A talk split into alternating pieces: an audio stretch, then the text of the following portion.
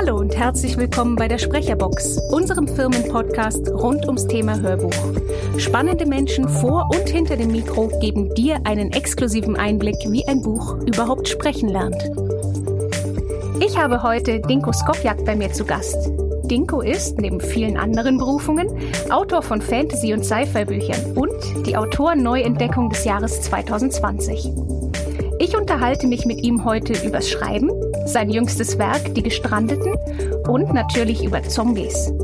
Du möchtest wissen, was man für eine wissenschaftliche Erklärung für einen Zombie-Ausbruch finden kann und wie lange es vom Anfangsskript bis zum fertigen Hörbuch dauert und natürlich, wie man Uwe Teschner als Sprecher gewinnen kann? Na dann, viel Spaß! Hallo Dinko. Hallo, schön hier zu sein. Du, Dinko, ich freue mich total, dass du hier bist, denn ich durfte bei meinem letzten Berlin-Besuch bei den Aufnahmen zu deinem neuen Roman Die Gestrandeten schon mal Mäuschen spielen und bin jetzt total gespannt, was du uns da erzählen kannst. Okay, was gibt's für Fragen? ja, ähm, bevor ich da äh, erstmal auf den Roman eingehen möchte und das dazugehörige Hörbuch, würde ich natürlich gerne erstmal was über dich erfahren als Person und als Autor. Und zwar habe ich als Vorbereitung zu dem Gespräch so ein bisschen gegoogelt und ähm, wie soll ich sagen, da kamen so ganz viele unterschiedliche Treffer zu ganz vielen unterschiedlichen Themen raus. Du bist nämlich Zahntechniker, Veganer, Fotograf, Familienvater, Kletterer, Autor, CEO deiner eigenen Firma, Webdesigner und so weiter und so weiter und so weiter und so weiter. Ja, so, so in der Art, ja. Was bist du denn jetzt gerade? Also momentan bin ich ähm, Webdesigner mit meiner kleinen Agentur in Würzburg mhm. und ähm, Autor. Klettern kommt momentan durch Corona bedingt ähm, bisschen zu kurz und äh, ja. Aber man kann ja auch draußen klettern. Ja, kann man, aber das ist ähm, dadurch, dass ich schon lange nicht mehr gemacht habe. Ähm, ja, also da fehlt auch so ein bisschen die Motivation, weil ich auch versuche, so mit der äh, aktuellen Situation auch klarzukommen und äh, mit den Kindern und äh, Homeschooling war jetzt auch ein großes Thema und ja, da kommt natürlich alles bisschen zu kurz, weil, weil es Wichtigeres gibt. Ähm, und ähm, ja. Aber eigentlich müsste Corona für dich jetzt ideal sein, dann hat, hättest du Zeit zu schreiben. Das ist in der Tat der Fall gewesen. Ich habe äh, in den ersten vier Monaten äh, ja, der Corona-Pandemie habe ich tatsächlich noch mal den zweiten Band mhm. geschrieben. Mhm. Also wir reden heute über den ersten, aber genau. äh, der zweite Band, das zweite Band? Der zweite, ja. Der zweite Band ist tatsächlich auch fertig. Super. Okay. Wir, wir, wir, wir verraten noch nichts, weil ich würde gerne noch mal eins zurückspringen an den Anfang, Anfang, Anfang. Okay. Sozusagen Adam und Eva, denn du bist geboren in Jugoslawien, richtig? Genau, ich bin 77 in Jugoslawien geboren. Wo genau? Bihać, äh, heutiges äh, Bosnien und Herzegowina. Da muss man ja immer sagen, heutiges. Äh, genau. genau. Okay. Genau. Und dann bist du wahrscheinlich wegen dem Krieg, wegen des Krieges, äh, nach Deutschland gekommen? Genau. Ja, das war 91. Meine Eltern hatten bereits hier gearbeitet seit 87 oder 88. Mhm. Und ähm, als es dann klar war, dass auch nach Slowenien und Kroatien auch in Bosnien, in Herzegowina, dass es zum Krieg kommen würde, haben sie mich und meinen Bruder dann hierher gebracht. Oktober 91, also das, das sind jetzt genau 29 Jahre her. Wie alt warst du da? 14. Okay. Was war dein erster Eindruck von Deutschland? Du darfst ja. auch gemein sein. Es ist okay. Wir haben schlechtes Wetter. Nein, also nee, also wir hatten ja schon immer, ähm, also in Jugoslawien oder für uns Jugoslawen damals war Deutschland oder die westlichen Länder waren schon so äh, etwas, wo zu leben sich äh, weitaus mehr lohnt als in Jugoslawien oder es hat halt andere Vorzüge, andere Vorteile, wenn man in Deutschland lebt. Also es war dann schon so ein Land, wo man auch gerne mal leben wollen würde, als man dann hier kam, also hierher nach Würzburg. Ähm, das war dann schon anders, weil wir dieses Barocke in Jugoslawien gar nicht so hatten oder zumindest nicht in der Stadt, wo ich herkomme. Und äh, da war ich natürlich auch von der äh, ja, von, von, von der Architektur und mit, von der Festung und an diesen touristischen äh, Attraktionen war ich natürlich erstmal sofort begeistert. Natürlich ähm, mit, ja, mit Menschen, das war ein bisschen schwierig, mit, ja, so, so ins Gespräch zu kommen. Was? Wir Deutschen sind noch so offen. Ja, vor allem in Franken, genau. Die Franken besonders, ja. ja. Wir sind ja die Plaudertaschen Deutschlands. Ja, und, und die Unterfranken erst recht. Mhm. Also das ist super weltoffen und freundlich und ähm, ja. Ähm, genau, das, das war so der erste Eindruck. Ähm, hat natürlich ein paar Jahre gedauert, bis ich mich dann so richtig eingelebt hatte. Wie war denn das mit der Sprache? War das sehr, sehr schwierig oder ging's? Ähm, es ging eigentlich. Also ähm, ich hatte einen unglaublich geduldigen und guten Lehrer vor allem ähm, in der ersten Schule. Das war so eine Vorbereitungsschule für ausländische Schülerinnen. Ähm, und äh, da ist man quasi ein Jahr lang auf so eine Art Vorbereitungshauptschule gegangen und hat dann alle zwei, drei Monate die Stufe entsprechende Deutschkenntnisse dann geändert, mhm. aber andere Fächer wie Mathe, Physik etc., die sind dann dem deutschen Standard äh, angepasst, also angepasst ja, oder okay, entsprechend ja, ja. weitergeführt, also geführt worden.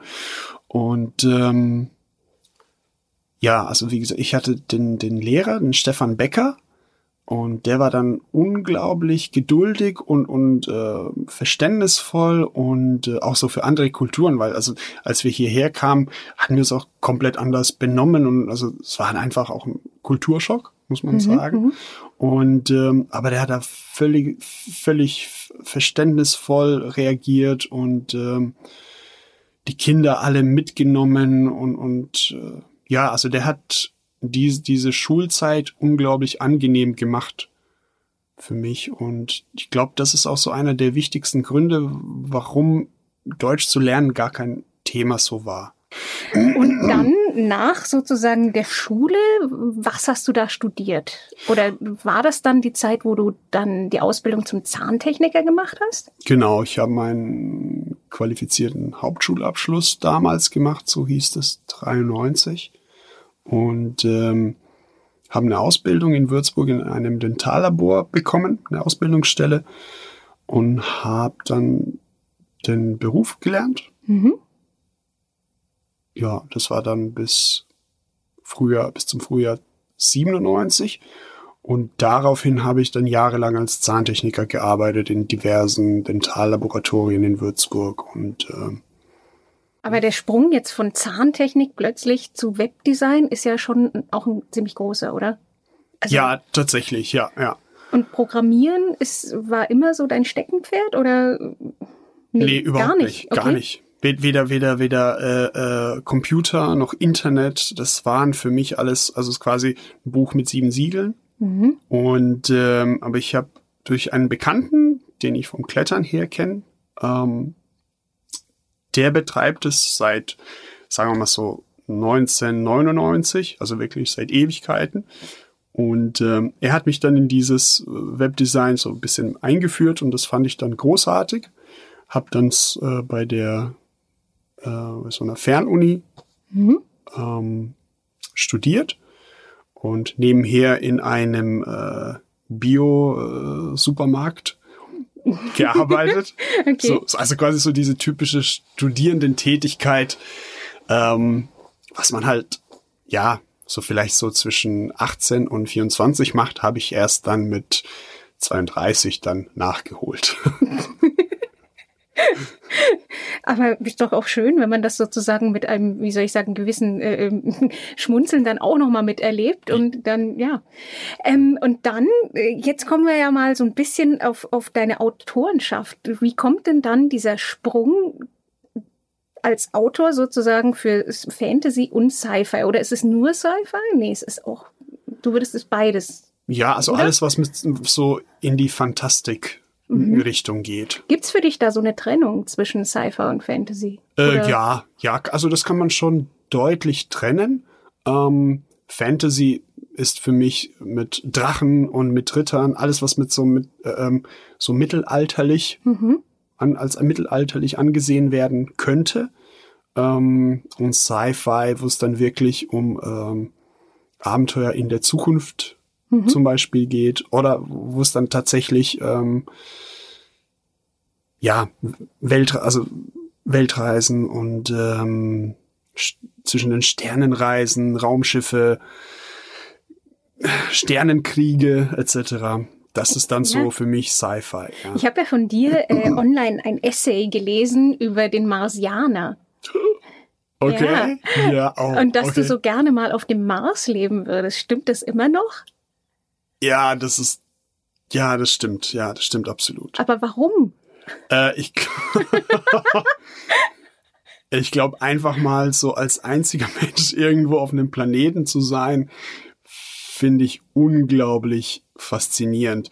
Ich habe so ein kleines Er- Erlebnis gehabt. Da bin ich äh, mit dem Rucksack durch Indien gereist und ähm, bin dann irgendwie über den Himalaya, aber das ist so, so Pässe dann gefahren und äh, war dann in so einem total äh, remote äh,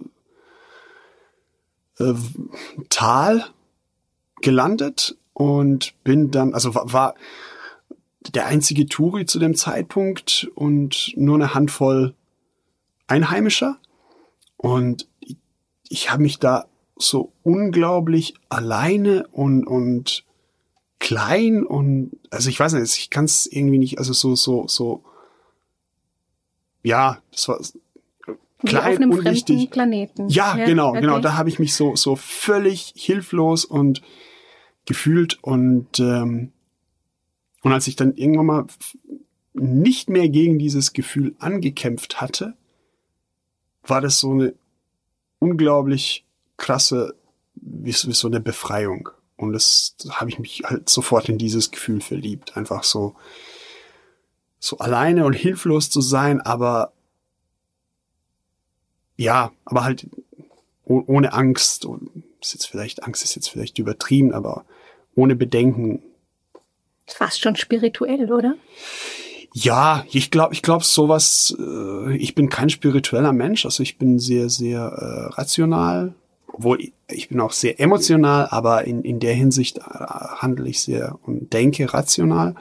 Ähm, aber ja, ja, so kann man das. Ich glaube, das sind so diese Augenblicke, wofür dann die Leute unglaublich dann wegreißen, ähm, Problemen aus dem Weg zu gehen oder sich selbst neu zu finden, whatever. Mhm. Ja. Neuland, ja. Ja, genau. Okay, aber Neuland hast du ja eigentlich dann auch 2020 betreten, denn dein erster Roman ist der Überraschungserfolg 2020, Die Gestrandeten. Und das kam natürlich komplett über Nacht, dieser, dieser Ruhm, oder? Okay, Ruhm ist jetzt. ähm, ja, ja, das war, das war, also ich war völlig unvorbereitet oder ich bin es immer noch. Ähm, klar hat man so am Anfang, wenn man anfängt, eine Geschichte zu schreiben, von der man ausgeht, man könnte es zu einem Buch bringen. Aber war denn das deine allererste Geschichte? Hast du dich hingesetzt und diesen Roman geschrieben und dann gleich verlegt und gleich ein Hörbuch und gleich wurde das der, der Kracher?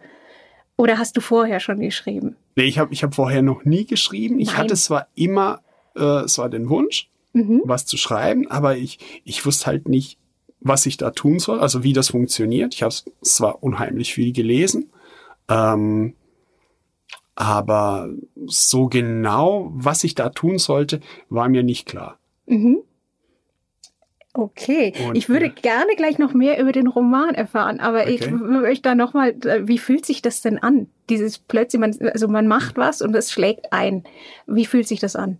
Ähm, ich habe es ehrlich gesagt noch nicht äh, realisiert. Also ich, ich krieg's jetzt, also ich krieg's natürlich täglich mit, wenn äh, bei Ronin auf Social äh, Media was gepostet wird und wenn die Leute äh, das, das gut finden, was die dann jetzt von uns zu sehen bekommen oder wenn wir Influencern was zukommen lassen und die schreiben dann voller Lob zurück und äh, ja, das fühlt sich halt wirklich noch sehr, sehr, sehr unwirklich an. Weil wie, am Anfang, am Anfang hat man sich das vielleicht gewünscht, aber so realistisch sich darauf einzulassen, zu sagen, ja, das wird's, da war ich äh, ja so, so, so arrogant auch wiederum nicht. Also ich bin schon so, so ein bisschen großkotzig und ähm, und, und größenwahnsinnig, aber so weit habe ich mich nicht getraut, so an die ganze Geschichte zu glauben. Ein wilder Ritt. Aber das, meine Frage ist ja jetzt, jetzt gibt's ja eben nicht nur das Buch, sondern es gibt ja jetzt gleich auch das Hörbuch zum Buch. Genau. Weißt du noch, wie es dazu kam? Wie kommst du denn überhaupt zu uns, zu Ronin?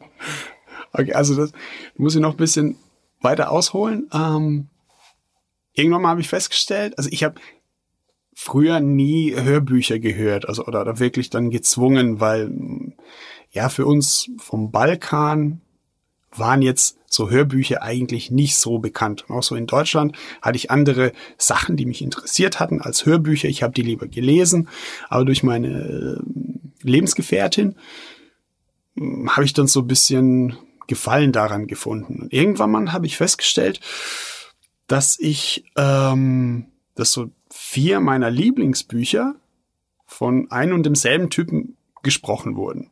Ich glaube, ich ahne schon, wer das ist. und dann, also irgendwann mal, also es war dann eher so unterbewusst und durch einen Freund, der dann irgendwann mal gesagt hat, okay, so ich gehe jetzt ins Bett und äh, lass mich vom Uwe verwöhnen. Und ich musste erstmal so, wie Uwe, äh, was meinst du? Und dann hat er gesagt so, ja, Uwe Teschner, der, hört, der hat sich gerade Control angehört, was zu dem Zeitpunkt sowieso eins meiner, also meiner Lieblingshörbücher war. Mhm. Und äh, dann hat er gesagt, ja, der geht jetzt ins Bett. Und dann habe ich festgestellt, ja Mensch, Moment, das habe ich auch gehört und der hat doch das gemacht. Und die Stimme, das war doch da. Und dann habe ich nachgeguckt und festgestellt, dass vier meiner Lieblingsbücher tatsächlich halt von Uwe gesprochen wurden, also Uwe Teschner. Und ähm, das war ungefähr so zum gleichen Zeitpunkt, als ich ange angefangen hatte, die Gestrandeten zu schreiben. Mhm. Und von dem Augenblick an hatte ich permanent Uwes Stimme im Ohr, wie sich das anhören würde, wenn er das Sprechen täte. Ist ja irre. Und dann ja. hast du, hast du mit dem Moronin Hörbuchverlag Kontakt aufgenommen oder sind wir auf dich zugekommen? Wie ist das damals abgelaufen? Oder hast du das direkt über die Sprecher gelöst? Genau, also das kommt, da kommt jetzt so, so ein bisschen meine groß äh, wahnsinnige Persönlichkeit zum Vorschein. Ich wollte es ja nicht ansprechen, ja. aber du hast im Prinzip für dein Hörbuch zwei der größten sozusagen äh, oder beliebtesten deutschen Sprecher, Uwe Teschner und Vera Telz, äh, an Land gezogen. Ein bisschen größenwahnsinnig ist das schon, oder? Ja, ja. Ja, ja. ja also Gibst das, zu, okay. Ja, genau. Also ja. das, das ähm, entspricht auch meiner Persönlichkeit oder einem Teil meiner Persönlichkeit. Ähm, ich habe tatsächlich irgendwann mal, als ich mit den Gestrandeten schon so, ja, so drei Viertels fertig war, habe ich beim Uwe auf der Website geguckt. Ich wollte ihm eine E-Mail schreiben, ähm, so nach dem Motto, äh, Herr Teschner, ich bin gerade dabei, ein Buch zu schreiben, könnten Sie sich's vorstellen? Und ich habe aber gesehen, dass auch noch seine Handynummer in seinen Kontaktdaten steht. Größenwahnsinnig wie ich bin, rufe ich beim Uwe Teschner an, ähm, spreche ihm aufs Band. Am Abend klingelt das Telefon. Ich gehe völlig unvorbereitet ran und äh, war Uwe dran. So, äh, ja, war natürlich erst perplex, habe ihm dann so ein bisschen die Geschichte so erklärt, was ich mir so vorstelle. Und er so, ah, ja, äh, Dystopie finde ich super. Und der war eigentlich so, wie man sich den Uwe einfach durchs Zuhören vorstellt. So freundlich, bürgernah, Bürgerinnen Ähm, so ist er auch tatsächlich im privaten Leben, würde ich sagen. Und so ist er halt auch auf mich zugekommen, also hat sich dann zurückgemeldet. Ich sollte ihm dann ein Exposé schicken und ähm, habe ich getan fand er gut. Dann hat er gesagt, wenn du mir was zum Lesen schicken kannst, schick's mal. Und dann waren die Gestrandeten fertig und dann habe ich es ihm geschickt. Und dann hat er erstmal gesagt, nee. Warum nee? Weil also so diese erste Version fand er doof. er fand es nicht doof, aber er hat gesagt, das ist nicht ähm, ausgereift. Also mhm. vom vielleicht die Ideen und und äh, der Plot an sich, aber so das, wie man das schreibt, wie man schreibt, also worauf man achtet, davon habe ich ehrlich gesagt keine Ahnung gehabt. Ich habe zwar im Internet immer mal geguckt, wie äh, wie schreibt man ein Buch, aber die meisten schreiben dann, ja, schreib einfach los und dann, wenn du im Fluss bist, merkst du das. Äh, aber das war mir nicht greifbar genug. Dann dann hatte Uwe gesagt, ja, ja das, das fun so funktioniert's nicht. Lag's am Fluss oder oder lag's an den Figuren oder oder? Nee, lag einfach lag einfach an an technischen Sachen eher. Ähm, also jetzt eine Sache zum Beispiel, dass man, wenn man eine Szene erklärt mhm. oder beschreibt in einem Buch, dass man nicht von Satz zu Satz die Perspektive wechseln sollte. Mhm. Wenn ich jetzt ähm, im also bei einer, ja. bei einer Person bleiben, aus der Perspektive von einer Person. Genau. Okay. Genau. Man kann ja zwischendurch auch mal Szenen wechseln und dann andere Person, also quasi die Sicht, also die, die Szene aus der Sicht einer anderen Person darstellen. Aber wenn man eine Person dann äh, darstellt, hat man keine Ahnung. Man kann nur mutmaßen, wie es der anderen Person geht. Mhm. Man kann nicht sagen, also man muss das auch deutlich zeigen, dass das wirklich gemutmaßt ist oder dass, warum der Eindruck entsteht und nicht einfach so ins Blaue erzählen so und so. Das kommt auch sehr unglaubwürdig beim Lesen rüber. Und das ist so eine der Sachen, die ich lernen musste. Und daraufhin, also es war ein, eine der vielen Sachen. Und daraufhin haben wir dann das ganze Buch komplett neu geschrieben. Ich habe einen Lektor gefunden in Würzburg, der sich bereit erklärt hat, ähm, das zu machen. Und äh, wir haben uns auf Anhieb relativ gut verstanden. Der Björn hat auch Vorlieben für Fantasy und Sci-Fi. Von daher war das auch schon so ein Heimspiel vielleicht so ein bisschen für ihn. Und er hat mir da sehr viel dabei geholfen und von ihm habe ich dann erst richtig gelernt, was, also, wie man eben eine Geschichte dann auch schreibt. Mhm, also die Technik, ja. Genau, ja, die ja. Technik, genau. Aber im Prinzip hat Uwe Teschen dann auch ein bisschen jetzt mitgeschrieben, oder? Ähm, eigentlich von Anfang an, also kann man so sagen, ja. ja. Ist ja, irre. ja. Okay. Und, und, ähm, und er ist auch derjenige, der die Vera mit ans Boot, mhm, mit ins Vera Boot Telz, gebracht ja. hat. Genau, Vera Telz. Ähm, weil wir haben, also in den gestrandeten, kann ich was da erzählen? Natürlich. Ja. Also in den gestrandeten, ähm, da geht's darum, dass verschiedene Personen auf einer Mittelmeerinsel zusammenfinden und äh, auf der Flucht vor einer Zombie-Apokalypse also vom Festland Europas und ähm, und jede dieser Personen bekommt eine Gelegenheit, so ein bisschen von sich preiszugeben. Mhm. Ja, die sitzen dann abends und jeder erzählt sich seine Geschichte. Und ähm, da, da ich da einige weibliche Charaktere habe, mhm. die eigentlich die Hauptrollen spielen, ähm, fand ich es unsinnig, einen Mann auch die weiblichen Rollen sprechen zu lassen. Mhm. Ähm, und ähm, ja, es geht so ein bisschen so für mich äh, in, in, in okay. Ähm, ja, ich wollte das halt äh, genderkorrekt mhm. haben, wie es nur geht. Und so ist auch das äh, ganze Projekt eigentlich angedacht. Und ähm, dann hat er hat Uwe gesagt, ja, da kenne ich die Vera, da frage ich mal nach. Wir haben ja was zukommen lassen. Sie hat sich dann gleich bereit erklärt, fand sie gut. Ähm, ich durfte beide dann neulich in Berlin auch persönlich kennenlernen und ähm, ja, und als ähm, bevor wir mit dem Aufnehmen angefangen hatten, mhm. ähm, waren wir auf der Suche nach einem Verlag, weil äh, irgendwie bei Audible unterzukommen, wenn man nur ein einziges Buch hat, braucht man als ein Eigenverlag ist schwierig. Funktioniert wahrscheinlich nee, gar nicht. Nee, oder? nee. Also ja, man okay. braucht mindestens fünf Hörbücher, mhm. um bei Audible überhaupt gelistet zu werden. Aha. Und äh, das ist halt in unserem, also da gibt das Budget einfach und auch die Möglichkeiten nicht viel her momentan oder gab.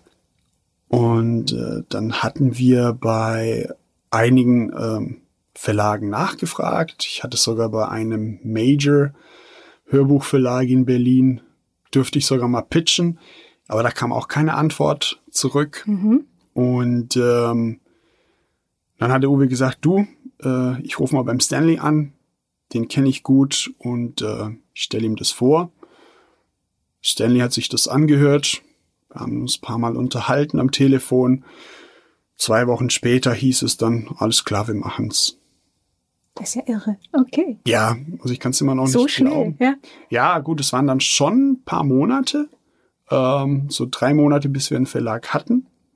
Und äh, aber als es dann hieß, okay, wir machen das und als äh, Stanley, also als Ronin und ich dann den Deal beschlossen hatten, dann ging das Schlag auf Schlag, Termine im Aufnahmestudio und äh, ja, übermorgen kann man sich das Ergebnis dann anhören. Ich bin auch schon ganz aufgeregt. Warst du denn eigentlich bei den Aufnahmen, also bei den eigentlichen Aufnahmen mal vor Ort in Berlin oder nur jetzt sozusagen zum Abschluss? Ich habe äh, bei äh, Veras Aufnahme war ich dabei. Aha. Hast du ihnen da irgendwas mitgegeben, was dir wichtig ist? Nee, würde würd ich so Also für die Ja, Figuren meine ich. für die Figuren. Ja, ja, also tatsächlich, doch, ja, doch. Ähm, bei, also bei zwei Figuren, das ist Franka und Eva, Mhm. äh, das sind auch zwei verschiedene Persönlichkeiten. Und da hatte ich mich mal so im Vorfeld mit Eva unterhalten, was Franka so von der Persönlichkeit her ist, wie ich sie mir vorstelle und wie es bei der Eva ist. Und ähm, ja, sie hat es natürlich unglaublich gut umgesetzt. Mhm. Und ja, das kann man sich sehr, sehr, sehr, sehr gut anhören. Apropos anhören, jetzt äh, wollte ich natürlich noch ein bisschen auf den Buchinhalt eingehen. Du hast ja gerade schon gesagt, es handelt sich um eine Zombie-Apokalypsen-Story. Und es ist eine europäische Geschichte und die Leute fliehen auf eine Mittelmeerinsel. Darf ich sagen, welche? Ähm, ich, ich würde es, ich, ich glaube, ich glaube, es ist besser, wenn wir das nicht spoilern. Ja. Okay, ich, hm, schade, weil ich war ja auch ein bisschen traurig, weil ich möchte dann nach Corona-Zeiten mal wieder Urlaub machen. Aber jetzt, äh, ähm, ähm, ja, gehen wir darauf nicht ein. Ähm, meine Frage ist ja jetzt gerade wegen Corona. Deshalb die Zombies, hat sich das angeboten, deshalb eine, eine, wie soll ich sagen, apokalyptische, apokalyptische oder ähm, ja, pandemische Geschichte zu schreiben? Ähm, das, also die zwei Sachen, da sind unglaublich viele Parallelen Mhm. zueinander. Lockdowns, Länder schotten sich voneinander ab. Ähm, ja, Pandemie, die sich rasend schnell verbreitet, ähm, Misstrauen zwischen den Menschen im Allgemeinen, Polizei auf, der, auf den Straßen. Ähm, die beiden Sachen, also wie gesagt, sind sehr viele Parallelen, aber das Buch kam ungefähr vier Wochen vor der eigentlichen Corona-Pandemie heraus. Also es war nicht abzusehen, wie sich, wie sich das, wie sich unser Leben en äh, entwickeln würde zu dem Zeitpunkt, als das Buch rauskam. Es ist einfach ein Zufall. Es ist einfach ein Zufall, genau. Und warum Zombies? Warum interessieren dich die Zombies? Ist das nur sozusagen ein, ein Symbol für dich oder, oder findest du Zombies als, sage ich jetzt mal, Kulturidee spannend? Ähm, sowohl als auch. Ähm, also als Kulturidee, äh, ich, ich finde, also Zombies ist halt, ist ein Genre, mit dem man sehr leicht Gesellschaftskritik ausüben kann. Mhm. Ähm, und ähm, Denn Zombies waren ja auch mal Menschen. waren auch mal Menschen, genau. mhm. Also äh, ja, also heutzutage, also die, die, dieser, dieser Begriff wird ja auch ähm, heutzutage auch so, so ein bisschen ähm, verändert benutzt, wenn man jetzt irgendwie so, äh, es gibt Menschen, die nennt man Smombies. Mhm. Und das sind halt die, die sich halt von ihrem Smartphone, also Zombies, die sich von ihrem Smartphone nicht lösen können. Und ähm, also es gibt halt sehr viele Parallelen auch zu unserer Welt. Mhm. Ähm, äh, überhaupt was das Genre angeht. Und ähm, so, wo, wo waren wir? Warum Zombies? Bist du, also, ja, bist genau. du prinzipiell Zombie-Fan? Schaust du viele Zombie-Filme oder? Ja, ja, also ich bin, ich bin sehr, sehr großer Zombie-Fan. Ähm, Filme, Bücher, äh, Hörbücher, ähm, da, da, also da stehe ich einfach wirklich, also da stehe ich absolut drauf. Und ähm, leider, oder, oder es gibt nicht so viel, also ich bin eigentlich eher so, so ein Fantasy- und Science-Fiction-Fan, in letzter Zeit mehr Science-Fiction als Fantasy. Ähm, und bei Zombies gibt's noch nicht so die Fülle. Also es ist noch nicht so gesellschaftsfähig wie Sci-Fi zum Beispiel. Mhm.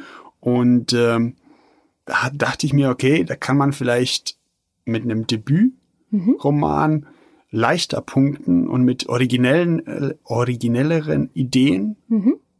äh, an den Markt gehen, als wenn man jetzt wieder irgendwie so eine Drachenstory oder wieder irgendwie Raumschiffe und ähm, ja, und es gab auch so viele Unstimmigkeiten in den, also aus den bestehenden Zombie-Geschichten. Mhm. Zum Äh, Beispiel? Bei den meisten Geschichten sind die Zombies einfach da. Mhm. Ist immer so, so ein halbherziger Versuch zu, Zu erklären, erklären, ja. aber man weiß es eigentlich nie so richtig. Mhm. Also bis auf ein oder zwei Sachen, wie zum Beispiel 28 Tage später, das sind jetzt keine Zombies in dem Sinne, aber es ist Ja. sehr angelehnt. Ne? Ich Also glaube schon, dass das ein Zombie-Film ist, aber ja, ja. Nee, also die, die, die sterben nicht und er- erwachen dann wieder, sondern sind, die, die sind infiziert und, und sind einfach nur super wütend. So zum Beispiel wie, ähnlich wie bei Smash 99, das gibt's auch, aber das ist dann, sind keine, Untoten. genau, sind keine Untoten, genau. Aber ähm, vom Prinzip her funktioniert's genauso wie bei den Zombies. Ähm, also das ist eine der wenigen Geschichten, wo es tatsächlich darum ging, auch so den Ursprung zu erklären. Das hat mich so ein bisschen, fa- fand ich ein bisschen doof. Mhm. Und ähm, dann habe ich mich hingesetzt und habe hab so ein bisschen geguckt, wie, was, wie wäre es möglich, dass es in unserer Gesellschaft zu so einem Phänomen tatsächlich kommt. Mhm. Mhm. Und ähm, wir haben tatsächlich einen äh, Pilz. Es gibt einen Pilz, der befällt Ameisen und äh, macht die Ameisen quasi zu Zombies und befiehlt ihnen, sich irgendwann mal auf so einen Ast zu setzen, um ähm, Sporen weiter zu verstreuen über dem Gebiet, wo äh, die, die anderen Ameisen drüber laufen, damit sich dieser Pilz vermehren kann. Mhm. Und der ernährt sich von den inneren Organen Ja, aber äh, das Okay. der, der, der Ameise. bei unseren Ameisen Äh, das gibt nicht in Europa. eigentlich. Das, okay. das ja. Also äh, das ist eher so im tropischen Bereich ist der angesiedelt. Also es gibt etliche Gattungen äh, des Pilzes, aber äh, in Europa gibt's den Gott sei Dank nicht. Aber bei dir gibt's ihn. Genau, genau. Bei mir gibt's den und ähm, über Umwege kommt er dann nach ähm, in Kontakt mit mit ähm, menschlicher Kultur Mhm. und äh, kann mutieren. Das ist dann so ein bisschen jetzt sehr fiktiv äh, und und äh, ja, da kommt so so diese diese dieser künstlerische Freiraum, wo man sagt, okay, das bis jetzt war alles realistisch Mhm. und ab da Geht's in Science Fiction und Fiktion. Genau, genau, genau. Das ist dann so, ja. Aber du richtig. sagst gerade, der, der Virus sozusagen mutiert oder der Pilz mutiert. Wie sind denn deine Zombies? Mutieren die auch? Also es gibt ja verschiedene Zombies. Es gibt sozusagen die, die wiedererweckten Toten ganz, ganz ursprünglich. Und dann gibt's ja in den ganzen Zombie-Geschichten und Zombie-Filmen unterschiedliche Zombies. Manche sind schlau, manche sind ein bisschen dümmer, manche sind sehr schnell, wie bei World War Z und sind wirklich wie so Horden, wie so Heuschreckenhorden, die über die Leute herfallen. Wie sind denn deine Zombies? Ähm, von allem ein bisschen. Also es ist, die entwickeln sich von Generation zu Generation und ähm, da wird auch nochmal erklärt, also die Protagonistinnen, die kommen dahinter, ähm, warum es mal erstmal so langsame gibt, warum es schnellere gibt. Ähm, Es ist also einfach durch, durch das Beobachten des Verhaltens Mhm. der Zombies wird denen klar, warum sie sich so, ent also dass die sich entwickeln, wenn, sie, wenn auch sie jetzt vielleicht die biologische Ursache nicht kennen, aber ähm, durch das Verhalten können sie sagen, ach ja, das passiert, weil dies und jenes der Fall ist. Ähm, und äh, also die Zombies bei mir, die entwickeln sich ähm, also von, von Generation zu Generation auch ähm, intellektuell, kann man so sagen. Also jetzt natürlich nicht so, dass die irgendwann mal Menschenbücher schreiben würden. Die Zombies nehmen uns die Arbeitsplätze weg. Okay. Verdammt. ähm, aber ähm, weil die immer noch von diesem Pilz eben gesteuert sind und der Pilz sorgt dafür, dass der, ähm, dass der Wirtsorganismus auch ähm, für, für die Verbreitung sorgt. Und das passiert, klar, also wie man das eben aus den Zombie-Filmen oder Zombie-Geschichten kennt, durch Bisse, durch Kontakt mit äh, äh, ähm, ähm, Körperflüssigkeiten etc. ja. Körperflüssigkeiten ist ein sehr gutes Stichwort, weil zum einen sagst du ja, es ist fast auch ein bisschen wie so eine Detektivgeschichte. Sie finden dann sehr viel über die Zombies raus durch den Kontakt. Und andererseits muss ich jetzt mal fragen, äh, du als erklärter Veganer, äh, viele dieser Szenen im Buch sind ja wirklich Splatter. Hm.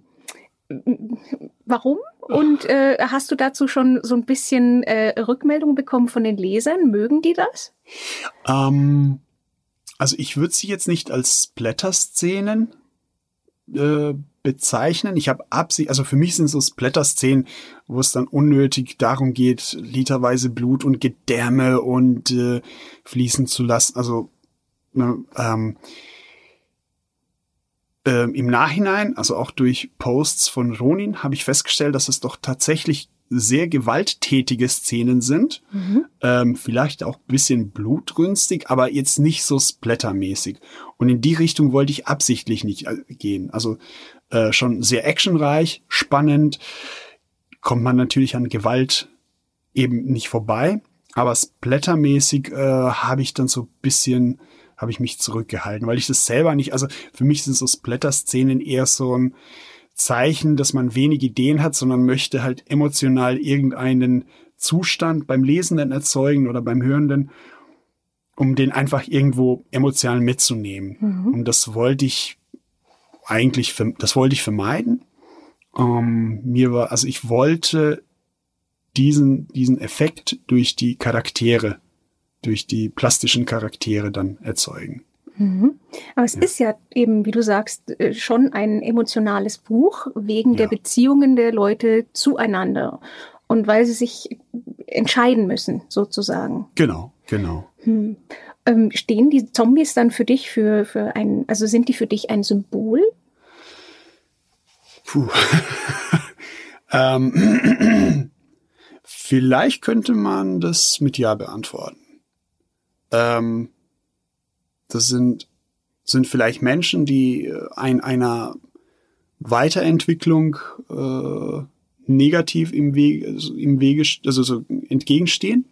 Ein, einer kulturellen Weiterentwicklung, äh, einer, einer globalen Weiterentwicklung im Wege stehen, das, die könnte man so als Zombies dann darstellen. Also Menschen, die, die sich wenig für ihre Mitmenschen im Allgemeinen interessieren, sondern einfach nur auf das eigene Wohl bedacht sind und deren das Schicksal unserer anderer Mitterrarier einfach egal ist.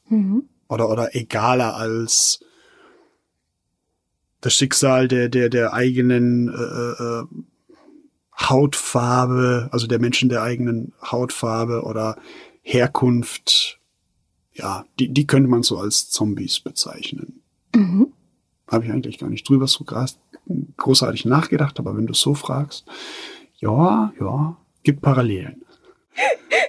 Äh, Meine allerletzte Frage ist, ähm, du sagst äh, äh, gerade noch, ähm, in den, also geschrieben ist der zweite Band von Die Gestrandeten schon.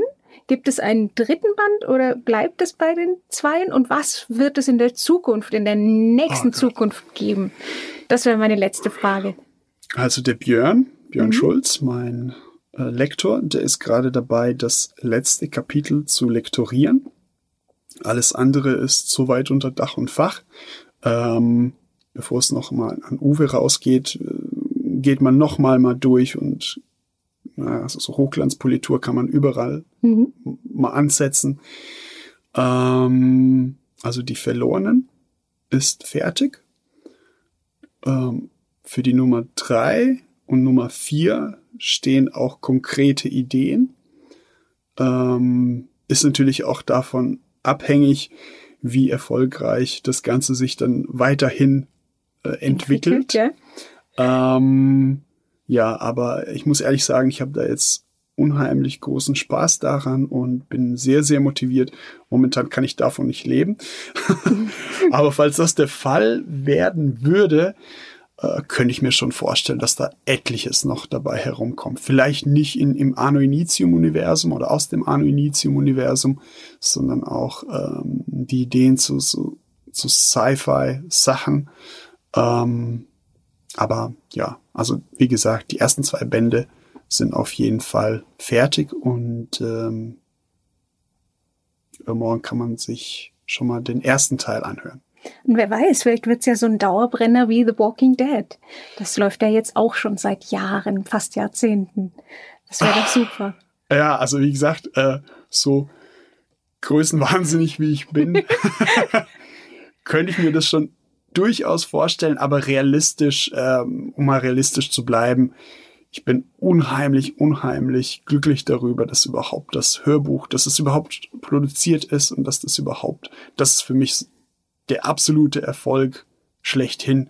Und alles, was darüber hinaus jetzt mit der ganzen, mit dem ganzen Anno Initium Universum geschieht, ähm, das ist einfach, ja, mehr hätte ich mir nicht erträumen können. Das ist wie die Kirsche auf der Sahnehaube auf dem Bananasplit. Ja, auf irgendwo in Venedig und äh, ohne Touristen mitten im Sommer und äh, bei schönstem Wetter und ohne Kreuzfahrtschiffe.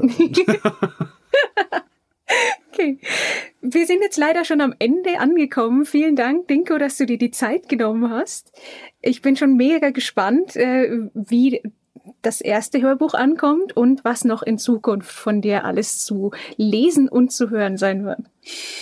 Danke für die Einladung. Hat mich sehr gefreut, dabei sein zu dürfen. Gerne und hoffentlich bald wieder. Ja, bis bald.